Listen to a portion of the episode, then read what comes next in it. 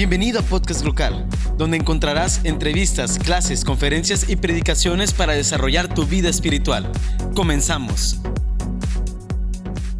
Vamos a iniciar una serie el día de hoy en uno de los libros que a mí más me han marcado, de los libros que más me ha llegado al corazón, como pudiéramos decir, pero también es uno de los libros más, quizás podemos decir, controversiales de la Biblia. Aunque yo creo que el libro más controversial puede ser no controversial, ¿no? sino difícil de entender, Apocalipsis, ¿no?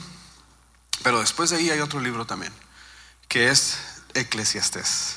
Así que estamos listos para iniciar esta serie que va a durar varias semanas. Eclesiastés es lo que los estudiosos llaman como literatura sapiencial o poesía hebrea. Por eso es que encontramos muchos paralelismos entre un versículo y otro, y ustedes encontrarán desde Job hasta Cantares cierto tipo de escrito diferente a que en otras partes de la Biblia. Y quiero dar algunos pequeños puntos para después inmediatamente entrar en el mensaje sobre Eclesiastés. Como les decía, Eclesiastés número uno es un libro de poesía. Es un libro que habla acerca de la literatura hebrea. También algún otro punto que quiero decirles es de que se cree y se afirma que Salomón fue quien escribió Eclesiastés. Aunque explícitamente no dice Salomón fue quien escribió el libro, a, través del libro encontramos varias pistas que nos llevan a esa conclusión, que fue Salomón quien escribió el libro. Pero saben, ese Salomón era un loquillo. Ese Salomón estaba pesado. Salomón hizo todo lo que se podía hacer. O sea, él no se quedó con ganas de nada, ya sea de construir, ya sea de planear, de conocer, hasta en el amor. Chequen. Tuvo más de 700 esposas. Yo con una, este, ha sido lo más hermoso del mundo. 700 esposas y por si fuera poco dice 300 concubinas. Loquillo este hombre, ¿verdad? Mis respetos para Salomón. De hecho, es muy conocido y en Primera de Reyes tú encuentras muchos detalles acerca de, de Salomón porque, ¿saben? Él construyó un jardín en medio de un desierto. Mandó traer plantas de todas partes, de hecho hasta un río hizo, hizo fuentes, cosa impresionante.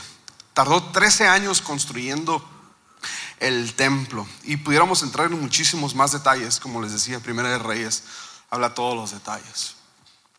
Siguiente, eh, Eclesiastés es un libro que se escribió hace más de 900 años y, y para mí esto es, es algo muy loco, porque como un escrito de hace más de 900 años puede seguir siendo relevante para 2000, decir 2019. Primera vez que decir 2020, 2020. y el cuarto punto que quiero decirles es de que Eclesiastés hace referencia en el primer versículo a una palabra en hebrea y es lo único que, voy a hablar de, de, esto ya. Es la palabra coelet. Y coelet en hebreo es, eh, es, es muy larga la explicación, pero lo quise resumir así.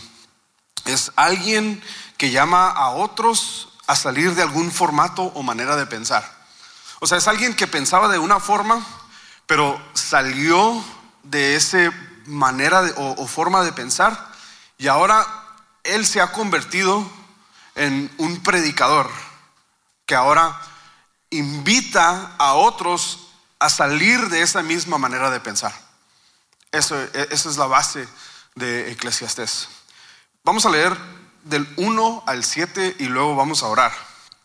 Y vamos a ir verso a verso viendo un poco acerca de lo que podemos ir aprendiendo y Dios puede hablarnos el día de hoy. Versículo 1 dice, palabras del predicador, hijo de David, rey de Jerusalén. Aquí en el primer versículo literalmente está, nomás le falta decir quién era Salomón, ¿no? Y dice, vanidad de vanidades, dijo el predicador, vanidad de vanidades, todo es vanidad. ¿Qué provecho tiene el hombre de todo su trabajo con que se afana debajo del sol? Generación va y generación viene, mas la tierra siempre permanece. Sale el sol y se pone el sol y se apresura a volver al lugar de donde se levanta. El viento tira hacia el sur y rodea el norte. Va girando de continuo y a sus giros vuelve el viento de nuevo. Y el último dice así, los ríos todos van al mar y el mar no se llena. Al lugar de donde los ríos vinieron, ahí vuelven para correr de nuevo. Oramos. Señor, damos gracias por esta mañana que nos permite estar aquí juntos eh, en comunidad, Señor, y porque nos has dado un nuevo día, un nuevo año. Ponemos tu tiempo en tus manos y que sea tu palabra la que nos hable. En Cristo Jesús. Amén. Bien. Primer versículo hablábamos el hijo del predicador Coelet, alguien que llama a otros. Eh, y lo que está diciendo el primer versículo es de que Salomón ahora ya, ya, pasaron los años. O sea, ya Salomón que está escribiendo aquí ya, ya está en, los, la última temporada de su vida. Y, y este es el hombre que nos habla.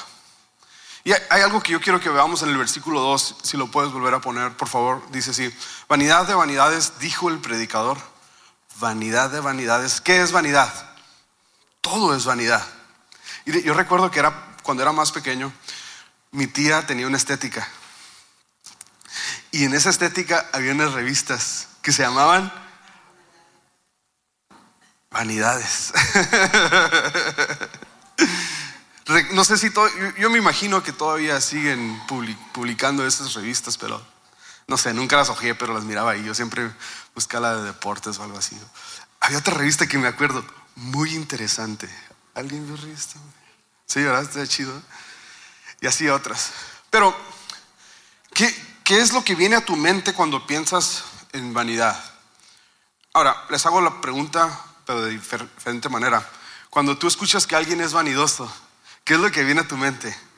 Tú escuchas que es alguien que le gusta verse bien, que, se está viendo en el espejo constantemente, ¿verdad? Que, su pelo tiene que quedar bien, que usa cierto tipo de, producto para el pelo. Es más, hasta cuida su, piel, cuida su perfume, ¿no? Tiene que combinar, tiene que verse atlético, ¿no? Oh, es que tú eres muy, muy qué? Muy vanidoso, ¿no? Es interesante la connotación. ¿eh? Ahora, ¿qué es lo que significa vanidad? Es una palabra que viene del latín, vanitas. Y fíjense cómo el diccionario convencional lo pone, ni siquiera es el diccionario bíblico. ¿eh? Es la cualidad de vano, vacío o falta de realidad, sustancia o solidez. Este adjetivo está vinculado a lo insustancial, la arrogancia, la presunción y el envanecimiento.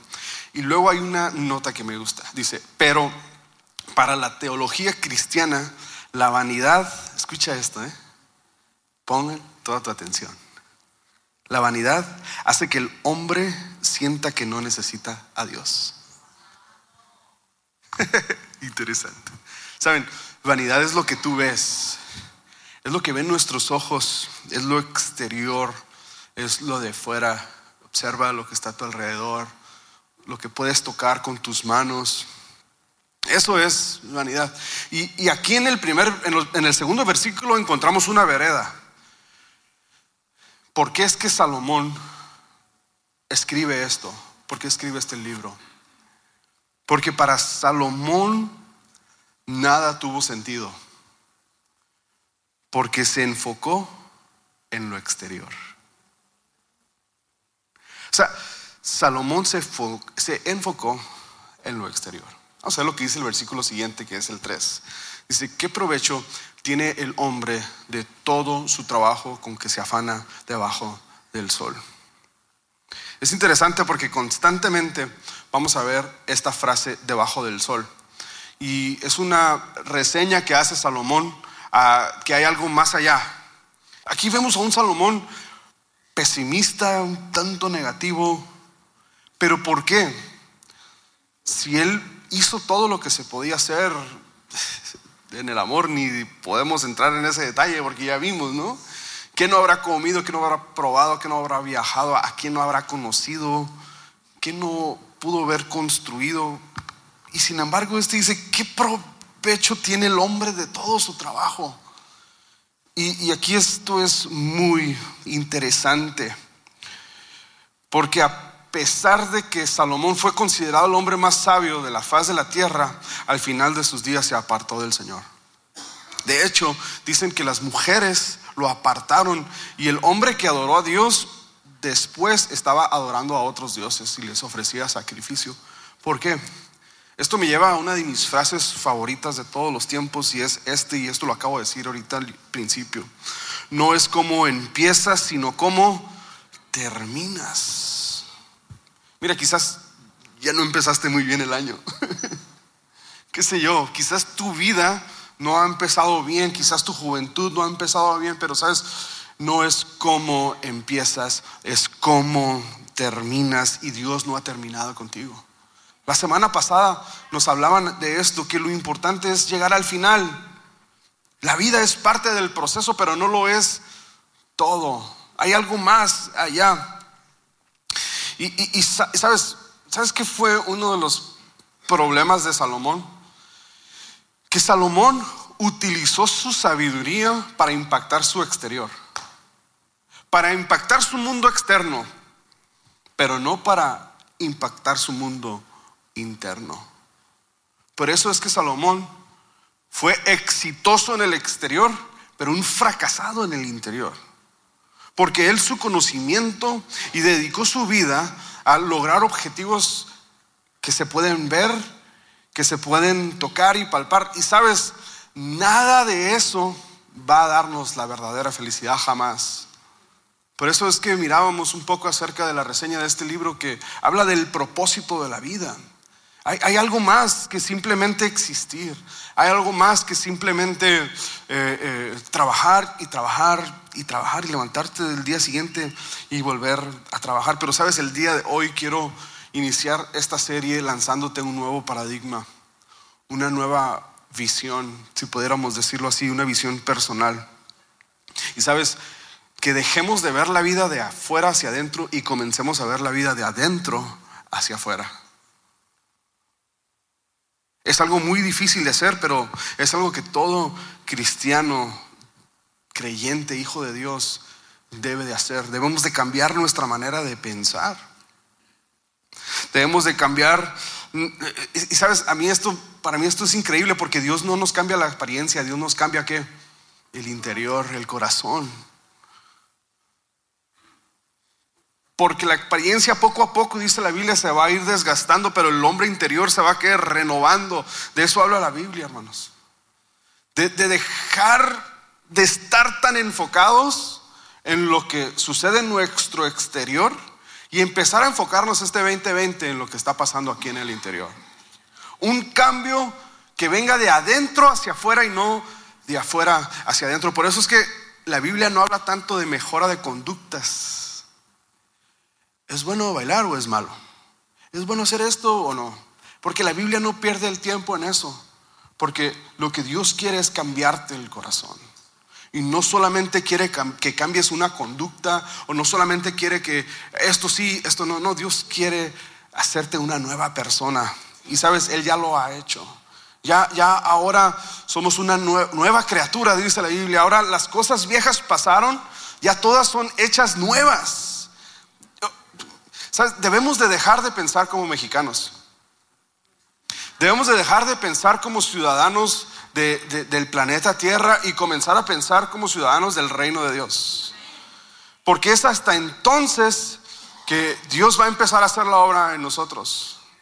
Porque si aquí pensamos de acuerdo a la estructura del mundo, de acuerdo a la estructura de, este tiempo que nos está tocando vivir, aquí no llegaremos a ningún lado. Pero si en cambio empezamos a pensar como hijos de Dios, como verdaderos herederos del reino de Dios, nuestro interior va a empezar a cambiar. Y eso es lo que Salomón no pudo comprender a pesar de ser tan sabio, que fue, como les dije, exitoso en el exterior, pero un fracasado en el interior. Por eso dice Romanos, renueven su mente cambien radicalmente su manera de pensar.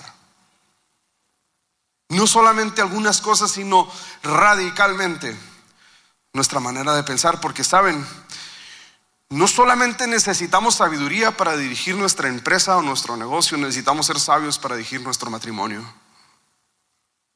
Y Salomón fue exitoso en su empresa, pero quizás en sus relaciones interpersonales no fue tan sabio. Bueno, quizás, bueno, no fue nada sabio, ¿no?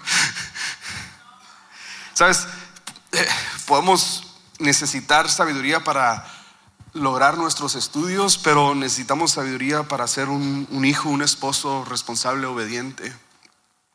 Necesitamos sabiduría para ser honestos, para ser responsables, para ser confiables. Necesitamos sabiduría para todo.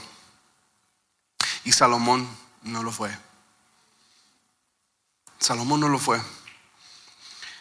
Hay un siguiente versículo que para mí esto es algo increíble, que es el versículo número 4.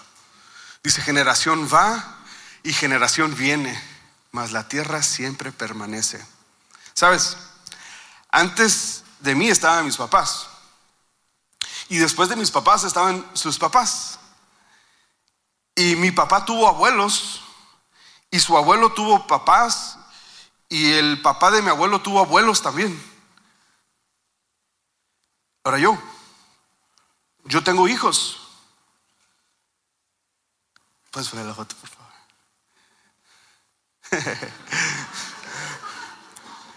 Pero después Ezra tiene a sus hijos.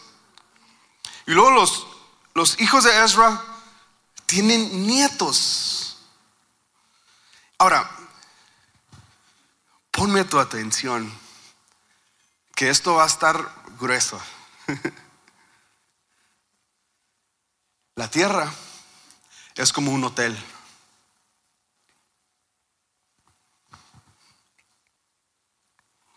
Un hotel que constantemente cambia de huéspedes. Tomando esto en cuenta, es muy absurdo pasarnos la vida invirtiendo en algo temporal. Sería comparable a llegar a un hotel donde nos hospedaremos por una semana y durante nuestra estadía invertimos nuestro tiempo en la decoración de la habitación que pronto dejaremos de usar.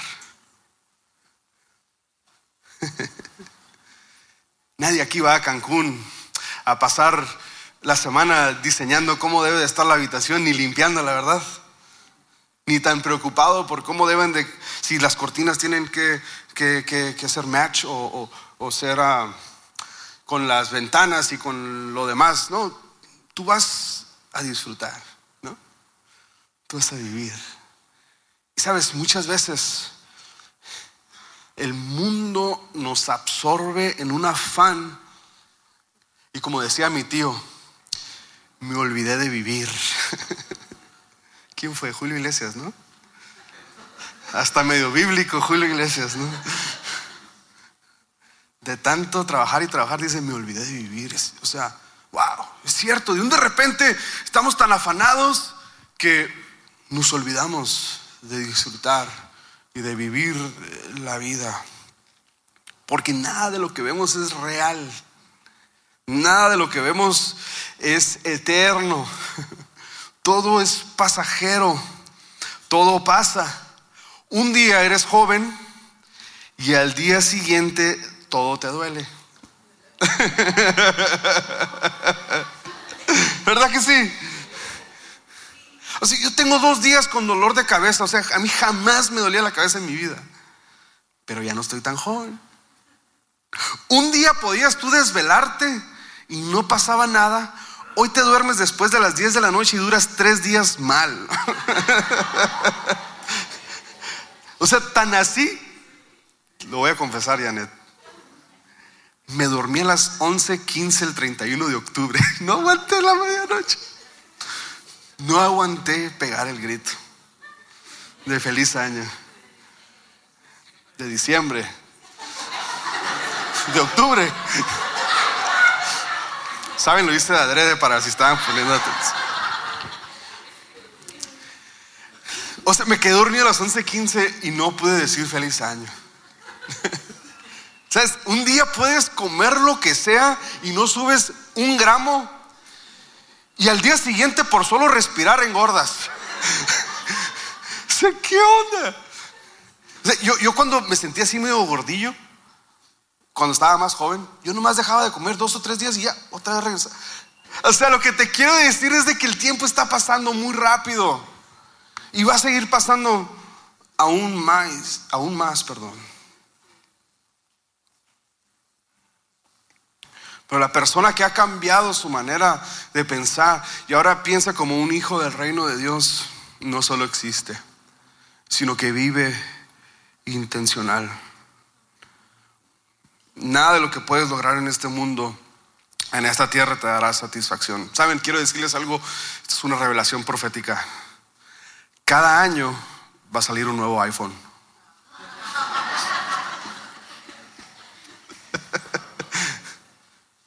y vemos a gente cada año comprando un nuevo iPhone. Cada año hay un carro más nuevo. Cada año saldrá una nueva bolsa una nueva marca, Judith. Pronto habrá un pastor más joven que yo. Y pasó el tiempo. Y de un de repente, hermanos, por el afán de la vida, no disfrutamos lo que Dios nos dio el día de hoy. Bien, no quiero que ustedes estén tristes, pero tenía que, no podía dejar de pasar este versículo. Vamos a ver el siguiente versículo, lo que dice, sale el sol y se pone el sol y se apresura a volver al lugar donde se levanta. Siguiente, el viento tira hacia el sur y rodea al norte, va gritando de continuo y a sus giros vuelve el viento de nuevo. Y el último versículo dice así, los ríos todos van al mar. Fíjense hasta, o sea, aquí Salomón no solamente está diciendo algo que él se imaginaba. O sea, Salomón estudió esto. Él, era tan inteligente y tan sabio que él estudió estas leyes. Y el mar que dice no se llena. Al lugar de donde los ríos vinieron, ahí vuelven para correr de nuevo. Mas sin embargo, tú dices, pero Salomón no fue muy claro con lo que quiso decir. Pero después encontramos que el Señor Jesús responde lo que en el primer capítulo de Eclesiastés se dice, y con esto ya casi voy terminando. Dice Mateo 16, 26 en la NBB. ¿De qué le sirve ganarse el mundo entero y perder la vida eterna? ¿Habrá algún valor terrenal que compense la pérdida del alma? Mira, yo quiero decirte algo, para, no quiero que tú me malinterpretes lo que estoy tratando de decir en, esto, porque, porque no, es el, no es el fin, sino simplemente yo quiero que pudiéramos el día de hoy iniciar el año con una base, ¿no? Yo quiero decirte que debemos de soñar, debemos de trabajar duro, Sí, a veces hay que trabajar tiempo extra, hay que trabajar un fin de semana de vez en cuando, hay que ahorrar, claro que sí. Hay que despertarnos temprano para hacerle frente a la vida, por supuesto. Hay que construir, por favor, construyamos. Pero eso no lo es todo en la vida. Eso solamente es parte del todo. Y Dios quiere que te vaya bien. Dios quiere que tú tengas tu casa, que, que vayas y que hagas y que etcétera. Pero eso no lo es todo en la vida. Sabes, el verdadero placer o la verdadera felicidad en la vida es vivir para servir a Dios. De adentro hacia afuera. Pero después encontramos en Marcos unas palabras también del Señor Jesús que dice así, si tratas de aferrarte a la vida, ¿qué dice? La perderás. Pero si entregas tu vida por mi causa y por causa de la buena noticia que dice, la salvarás. Pero no está hablando solamente de la salvación eterna, está hablando de la salvación de este tiempo, de este momento. Hermanos y amigos que estás aquí, Dios no quiere que tú caigas en la rat race Dios no quiere que tú caigas en el, en el, en el siempre estar afanado por más y más y más porque nunca nada será suficiente. Pero si tú tienes a Dios en tu corazón y si tú das tu vida a causa del Evangelio, a causa de la buena noticia, si tú das tu vida para ayudar a otros, si tú das tu vida para servir a otros, para servir al Señor, si tú das tu vida intencionalmente, hermano, habrá valido la pena cuando lleguemos al final de nuestros días. Y si Dios nos presta llegar a ese momento con el que tengamos ya 70, 80, 90 años, qué sé yo, y estar ahí en nuestra cama, quizás a punto de fallecer, y que hagamos un recorrido de la película que vivimos y que sí es cierto que construimos, que les dejamos a nuestros hijos uh, educación y todo, pero que, que, habrás dicho, ah, cómo servía al Señor. ah, cómo, cómo servía a Dios. Ah, cómo, cómo me cansé sirviendo a Dios, sirviendo a los demás. Y sabes que habrá valido la pena. Porque si tú das tu vida a, a, la causa de Cristo, vas a salvar tu vida en esta vida y en la siguiente. Y eso es algo que Dios quiere tú seas. Sabes, debemos de encontrar el balance. Y eso es algo que no hemos podido nosotros muchas veces lograr. Pero después, más después en este, en, este, en este libro, vamos a encontrar algo que dice que hay tiempo para qué? Para todo. Así que disfrutemos bien el tiempo. Seamos intencionales sirviendo a Dios. ¿Y sabes tú cómo sirves a Dios? Sirviendo a los demás. ¿Quieres tú servir a Dios? Sirve a los demás. Y cuando tú llegas a tu casa muy cansado el día después de haber servido a los demás y haber servido a Dios, ese día vas a descansar tan increíble porque te habrás dado cuenta que valió la pena dedicarle ese día al Señor. Pero sí debemos de levantarnos al día siguiente a trabajar, por supuesto. Debemos de ir y planear la casa que queremos construir, por supuesto. Debemos ahorrar, sí, claro. Debemos levantarnos temprano mañana para ir a trabajar, sí. Pero eso no lo es todo. Eso solamente es parte del todo. Quizás, quizás hasta sea la pequeña parte del todo. Porque la vida hay algo más hay algo más que nacer, crecer, estudiar, luego buscar a, tu pareja y luego trabajar, buscar tu trabajo y luego tener hijos y luego, etcétera, etcétera. Hay, hay algo más. Y Dios te da eso más. Porque fuimos diseñados para volver a Dios. Fuimos diseñados para volver a los brazos del Padre. Para, los, para volver a los brazos de Dios. Cierra tus ojos.